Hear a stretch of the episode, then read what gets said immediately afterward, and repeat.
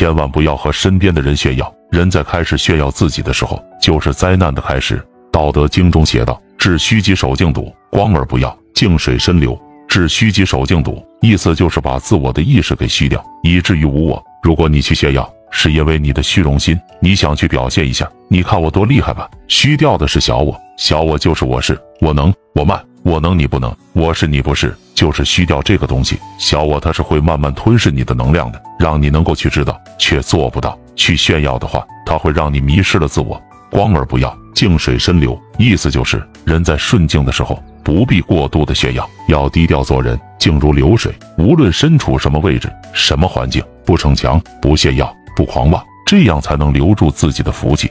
你看看身边那些真正厉害的人，都已经把人生调成了静音模式，因为他们都知道炫耀会激发到别人骨子里的邪念。人性往往就是这样，见不得别人的好。可能真的有人希望你过得好，但是大多数人并不希望你过得比他好，尤其是你身边的人，你越炫耀。他们的恶意就越大，等到爆发出来的时候，就是你倒霉的时候。这就是我们常说的小人挡道。越是能力很强的人，越是优秀的人，不喜欢低调的人，身边的小人就越多。你要是过得比他们好，他们就受不了。表面上夸你好，其实大多数都是笑里藏刀，在背后跟你玩阴招，处处给你设置障碍，说你的坏话。一旦这些事情爆发，就是害了你。有人会说，不是人性本善吗？为什么会变呢？主要还不都是利益二字闹的？嫌你穷，怕你富。人性最大的恶就是见不得别人好。你要知道，在这个世界上，除了你的父母，没有几个人能做到真的对你好，希望你好。